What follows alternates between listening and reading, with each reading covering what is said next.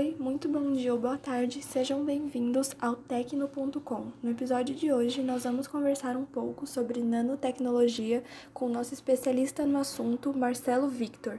Ele é diretor em uma empresa de informática e dá aulas na faculdade sobre o assunto também. Oi, gente, é muito bom estar aqui.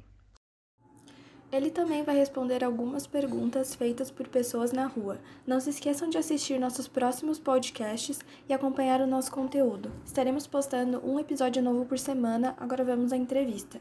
Quando falamos de nanotecnologia, temos a impressão de que se trata de um assunto complexo.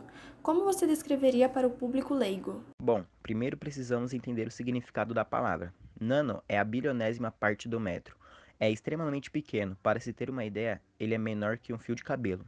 É nesta escala que a nanotecnologia é trabalhada. Então, podemos defini-la basicamente como o entendimento e controle da matéria em nanoescala, em escala atômica e molecular. Certo, agora que o público já sabe o que é nanotecnologia, vamos ver duas perguntas feitas por pessoas na rua. Eu queria saber, onde a nanotecnologia é utilizada no nosso dia a dia? A nanotecnologia é uma área com aplicações extensas e tem tendência a crescer ainda mais com o passar dos anos. Diversas coisas que fazemos no nosso dia a dia têm a presença dela. Na indústria de cosméticos, ela garante que os ingredientes de um hidratante, por exemplo, penetrem melhor na pele e no cabelo, alcançando as camadas mais profundas. Na informática, a nanotecnologia garante a produção de peças cada vez menores para as máquinas e com maior eficácia. Ela está presente na medicina, auxiliando a fabricação de medicamentos. Também é utilizada na indústria petrolífera, no refinamento de petróleo. Nanopartículas são usadas para catalisar reações químicas, diminuindo a quantidade de catalisadores usando para produzir as reações. Isso economiza dinheiro e reduz a quantidade de poluentes lançados na atmosfera.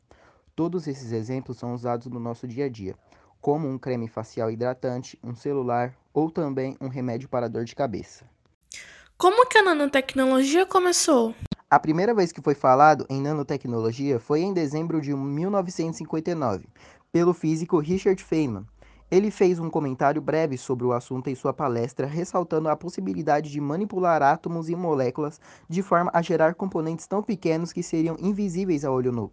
Ele foi o precursor do assunto e depois surgiram outros que aperfeiçoaram sua ideia e descobriram coisas novas, como Gerd Bidding e Heinrich Horn, que criaram micro, o microscópio de varredura de tunelamento em 1981.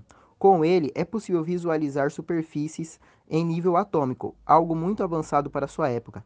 Esse microscópio ganhou o Prêmio Nobel de Física em 1986. Nossa, que impressionante! Então a nanotecnologia é algo que já existe há bastante tempo. Do ponto de vista internacional, qual é o país líder? Os países de mais destaque no cenário internacional são Estados Unidos, China, Japão, Alemanha, França e Inglaterra, sendo os Estados Unidos o que apresenta o maior número de publicações científicas na área e que gerou o maior número de produtos. A China também é o país líder em investimentos no setor. Atualmente, segundo os dados do Web of Science, o Brasil ocupa o 13º lugar em publicações em nanotecnologia, atrás de algumas potências mundiais e tem ainda muito potencial de crescimento. Agora, para finalizar, vamos à nossa última pergunta. O senhor mesmo disse que a nanotecnologia é muito importante na nossa vida atualmente e tem muito potencial de crescimento. Mas quais são os problemas que ela pode trazer? Bom, apesar de todos os benefícios, ela também tem os lados negativos. As nanotecnologias podem ser usadas como armas químicas e destruir nações em pouco tempo. Existe o risco de ela ser comercializada no mercado negro. E a nanopoluição gerada pelos nanomateriais é composta de nanopartículas. Pode ser mais perigosa do que a poluição já existente, já que consegue flutuar facilmente pelo ar e viajar grandes distâncias. Bom, tudo no mundo tem um lado positivo e outro negativo, mas precisamos ver se os riscos compensam os ganhos. Por hoje é só, pessoal. Marcelo, muito obrigada pela sua participação. Tenho certeza que você será uma grande fonte de conhecimento para nossos ouvintes. Não se esqueçam de acompanhar nosso conteúdo e ficar de olho nos próximos episódios. Tchau, pessoal, até mais.